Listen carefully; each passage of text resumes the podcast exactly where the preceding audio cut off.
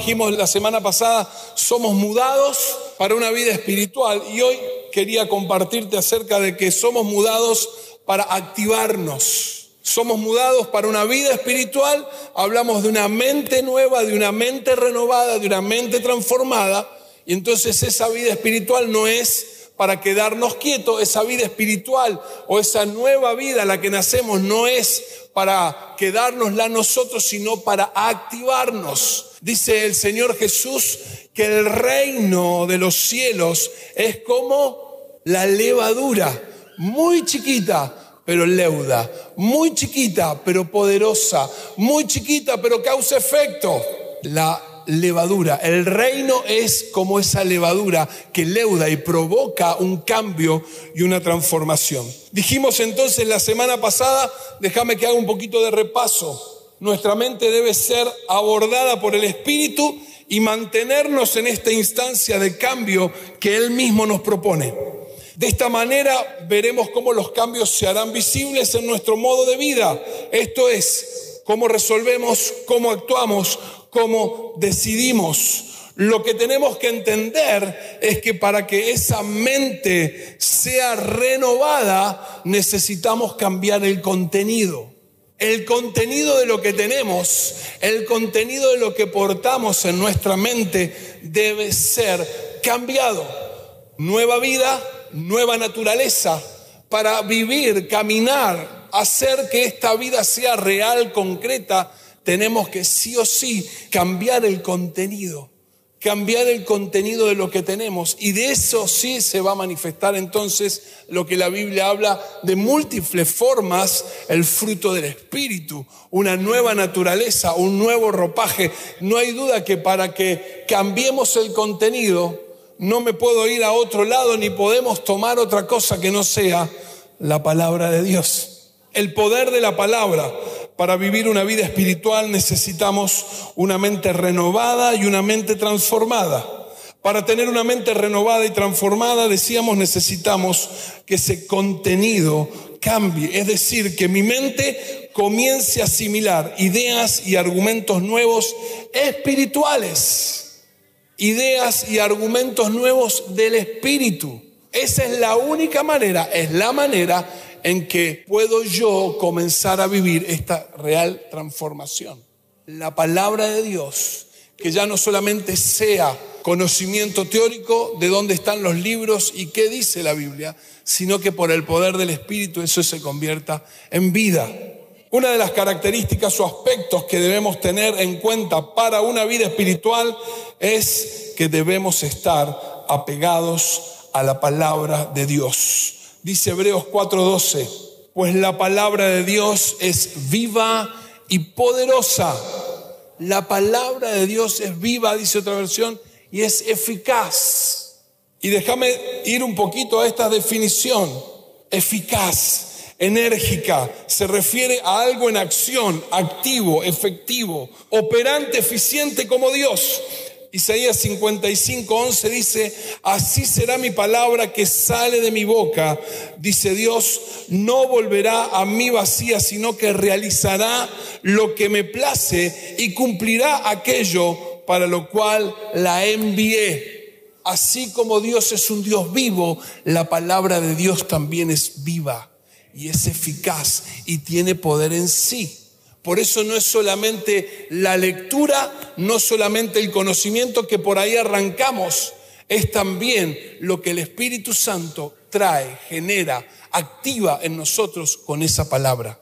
Tenerla acá no nos sirve de nada, es el primer paso. Tenerla acá, incorporarla, es el primer paso, pero lo queremos que pase acá y que de acá genere cosas. Es eficaz, es operante, es poderosa. Mira lo que dice Primera de Pedro 1:23, me encantó esto. Pues ustedes han vuelto a nacer y esta vez no de padres humanos y mortales, sino de la palabra de Dios que es viva y permanente. Han vuelto a nacer por la palabra de Dios que tiene ese poder. Acordate que Él dijo y fue.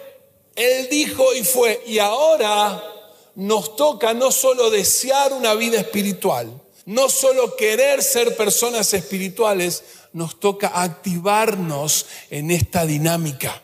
Y quiero hoy que si te tenés que ir con algo, sea este el resumen. Tenemos que activarnos a una vida espiritual concreta. Tenemos que hacer. Cualquiera de ustedes, tengo esa fe en ustedes, viene acá, toma el bosquejo y puede hablar de esto, porque lo venimos hablando hace tiempo, porque sé que lo entendés cognitivamente, pero ahora nos toca familia activarnos, activarnos, actuar de manera concreta y específica en aquellas cosas que tienen que ver con la vida espiritual, con la fe y con la obediencia, sostenidos por el poder de la palabra. No hay manera que haya transformación, que haya cambio, si no hay palabra de Dios. Si esta no viene a traer vidas a nuestros pensamientos y nuestra mente. ¿Qué fue lo que inspiró a cada uno de los escritores el propio Espíritu Santo? Es Él el que le va a dar vida a nosotros. Si eso no está en nosotros con esta intención, no va a haber cambio ni va a haber transformación. Iremos siguiendo algunas modas, nos iremos acomodando en algunas situaciones, pero no se va a provocar esta vida de fe que nosotros queremos tener, esta vida de resultados que nosotros queremos tener, esta vida abundante que nosotros queremos tener. Y otra vez me fui y miré a los discípulos. No me queda otra que mirar cómo Jesús caminaba con ellos y lo hemos venido repasando y quiero otra vez tomar esto para traerlo como enseñanza eh, en esta mañana. Llevados a la acción, estos hombres que Jesús los volvió locos, llevados a la acción. Y vamos a ver un pasaje que es conocido, Marcos 6, de 45 al 52.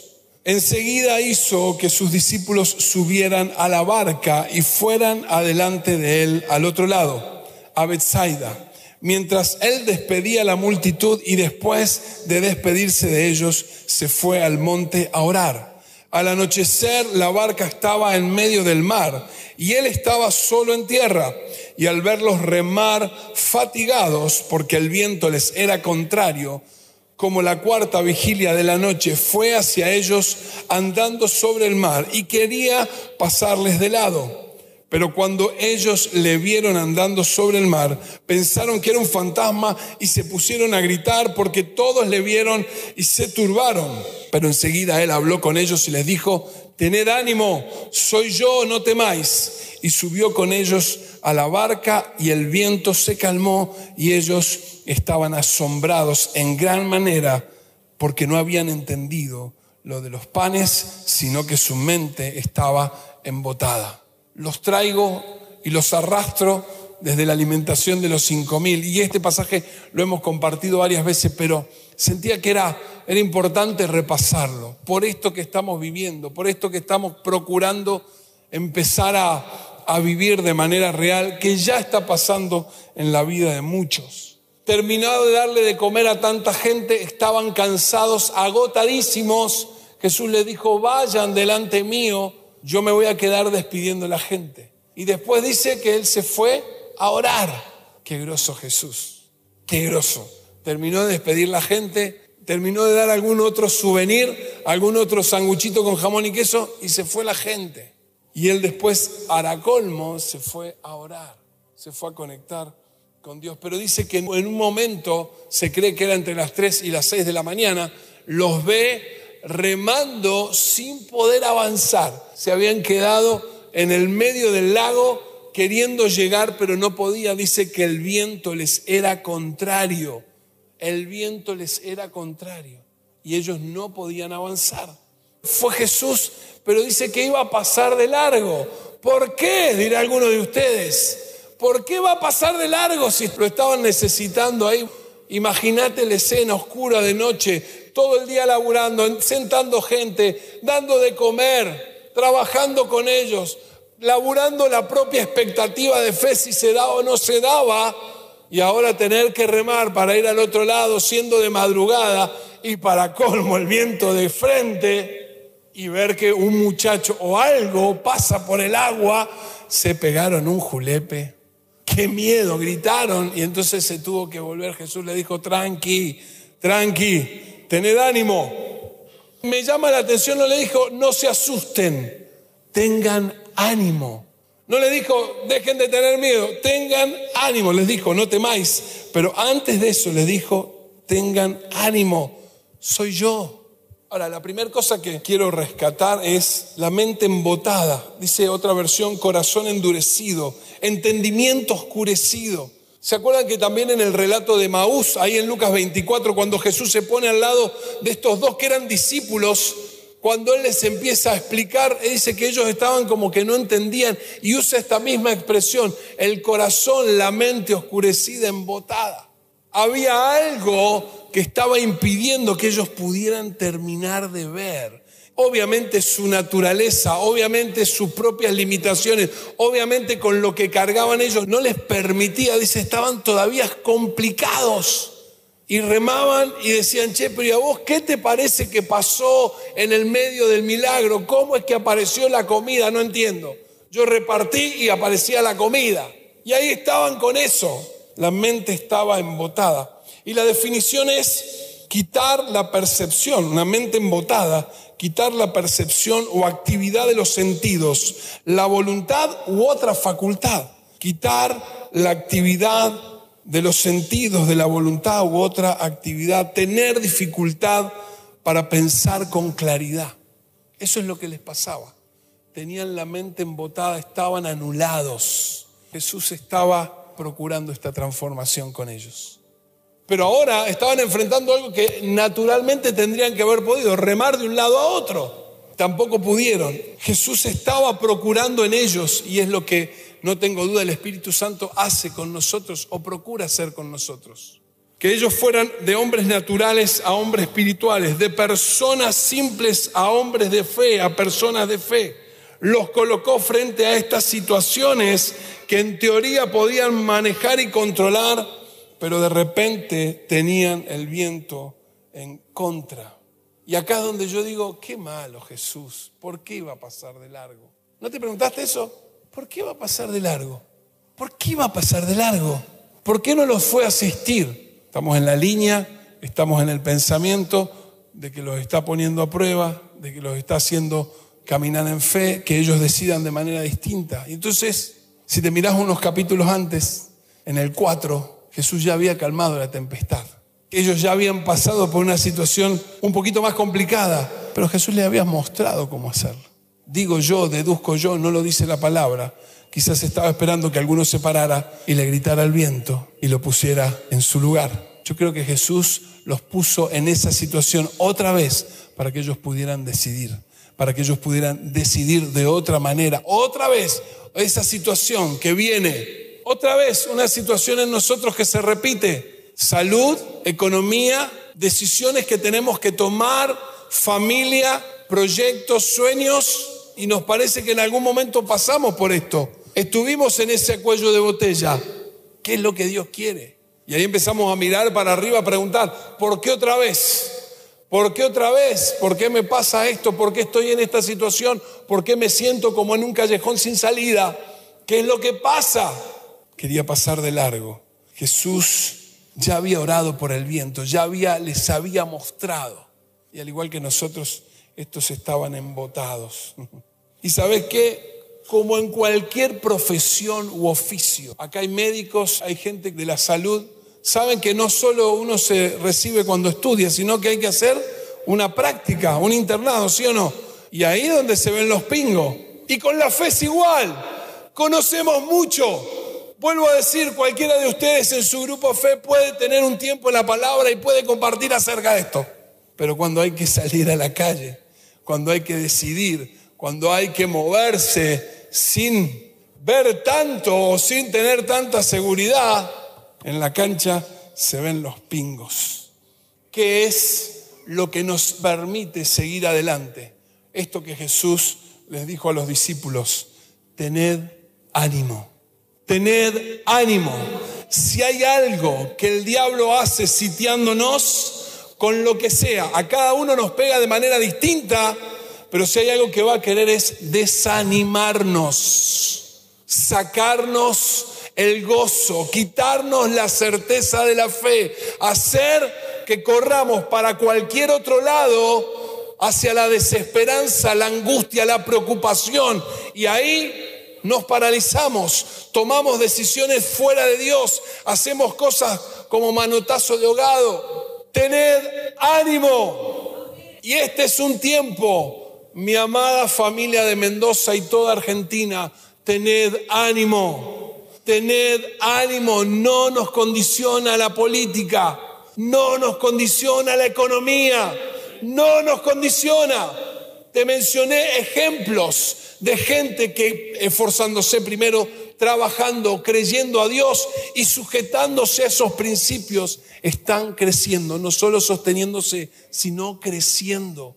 Esta es tu realidad y la mía también si confiamos en Dios y si hacemos que la palabra esté en la mente y en el corazón. Tened ánimo cuando se ve afectado nuestro ánimo, todo el proceso de decisión desde la mente a la voluntad se ve afectado. Nuestro ánimo es la fuerza, es el motor, es la capacidad que nos hace traccionar. Y cuando esto se ve golpeado, no hay ideas claras, no hay emociones aquietadas, no hay voluntad para ejecutar. Dijimos que tenían la mente embotada. Me meto un ratito ahí. Entro y salgo, ya lo hemos mencionado, pero otra vez lo quiero traer. ¿Qué es lo que puede provocar, más allá del desánimo, que nuestra mente no pueda conectar con lo que Dios quiere? ¿Qué puede hacer eso en nosotros? Tres cosas. Les dijo Jesús, ojo con la levadura de los fariseos, la levadura de Herodes y de los saduceos. Después lo pueden leer en Mateo 16, 6 o en Marcos 8, 14. La levadura de los fariseos, religiosidad Anotate ahí si después querés. Gálatas 3, 1 al 3. Religiosidad. Pedían señales y acababan de ver que Jesús le había dado de comer a cuatro mil personas. Pero ¿qué señales haces vos para decirte que sos hijo de Dios? Aunque veían, no querían creer. ¿Sabés qué pasa? La religiosidad atenta con la vida del Espíritu. La religiosidad atenta con lo que el Espíritu quiere hacer y no es el no conocimiento de la palabra, porque quien es religioso conoce la palabra, pero no la tiene revelada, no sabe para qué sirve, no sabe cómo usarla. Y esa fue la constante pelea de Jesús con los fariseos, religiosidad que mata, atenta con la vida del Espíritu. Ojo con eso. Y te lo digo porque Dios me llama la atención constantemente a través de esa mujer que está ahí, que cumple la función del Espíritu. Ojo, con la estructura, ojo con solamente apegarme a la forma, ojo con que ahora esto va a ser así, te habla un cuadradito, una baldosita, ojo con la religiosidad, adormece. Y cuando te querés acordar, parece que vas bien, pero estás haciendo cosas que no tienen eficacia, que no tienen eficiencia y no tienen fruto. Ahí tenés la mejor manera de evaluar, ¿es del espíritu o es religión? Dice que se cuiden de la levadura de Herodes. Esto tiene que ver con el pecado. Herodes es referencia de maldad, de corrupción y de todo lo que tenía que ver con el pecado. Ahí te dejo primera de Juan 2.16 para que lo leas.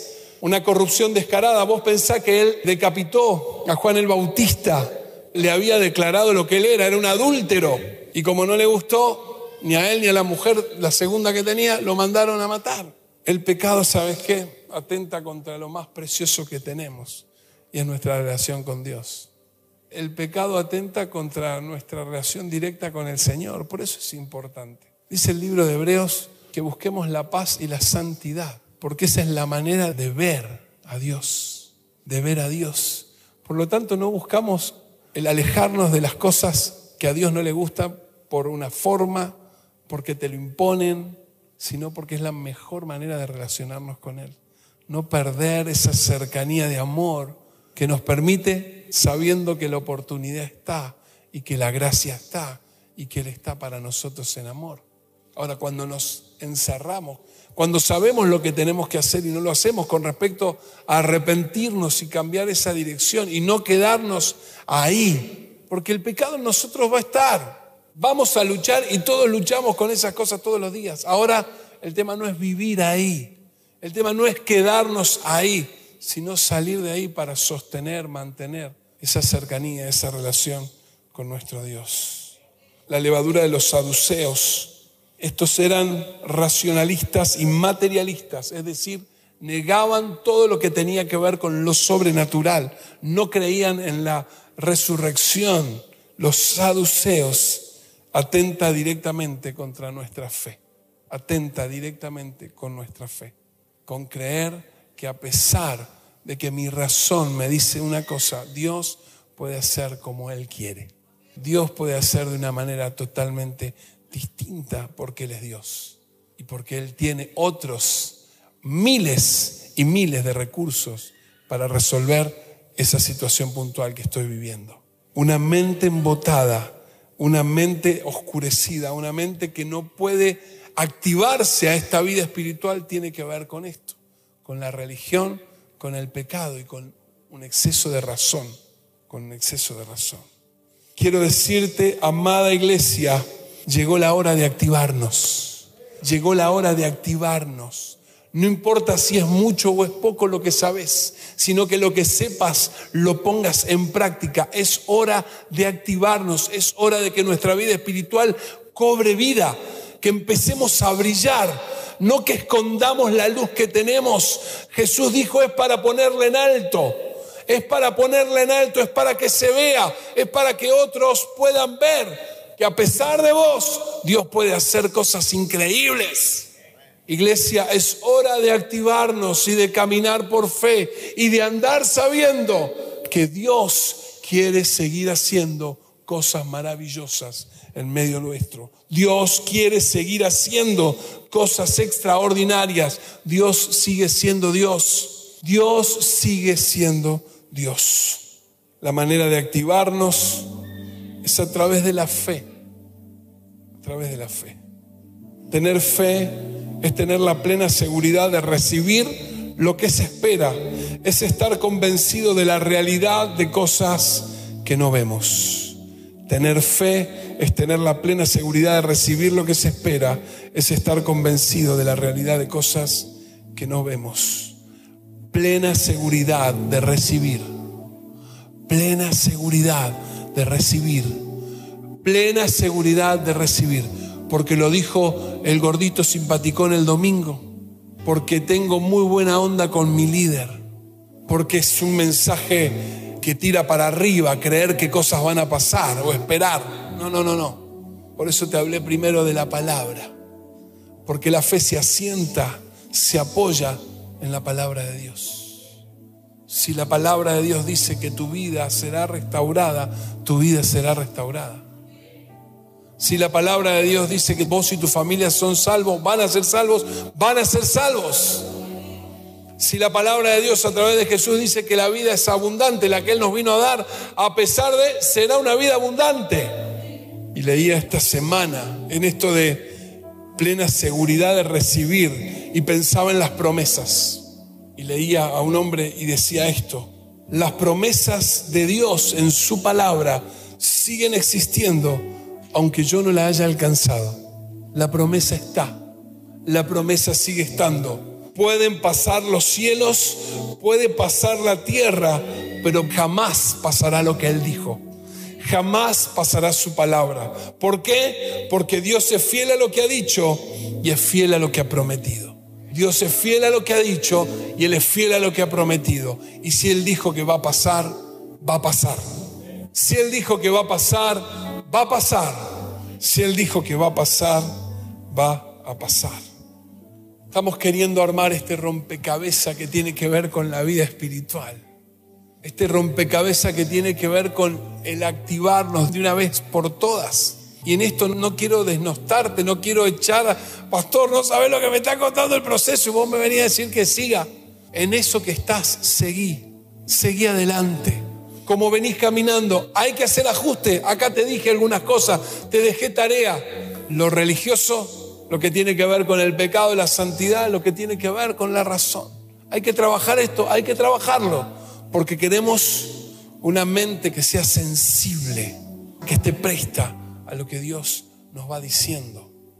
Termino con este pasaje. Le pido a Dios, fuente de esperanza, que los llene completamente de alegría y paz, porque confían en Él. entonces rebosarán de una esperanza segura mediante el poder del Espíritu Santo. Le pido al Dios fuente de esperanza. ¿A dónde? ¿A qué fuente estás yendo? Dice Pablo que Dios es fuente de esperanza. Si esa esperanza ha menguado, si esa esperanza ha decaído, si esa esperanza no tiene fuerza, es porque no estamos conectados a esa fuente, a esa energía. Alegría y paz vienen a pesar del proceso, dice esta palabra, para los que confían en Él. Los que confían en Él caminan, transitan con alegría y con paz. con alegría y con paz, sabiendo que la fuente de esperanza prometió, es fiel y va a cumplir.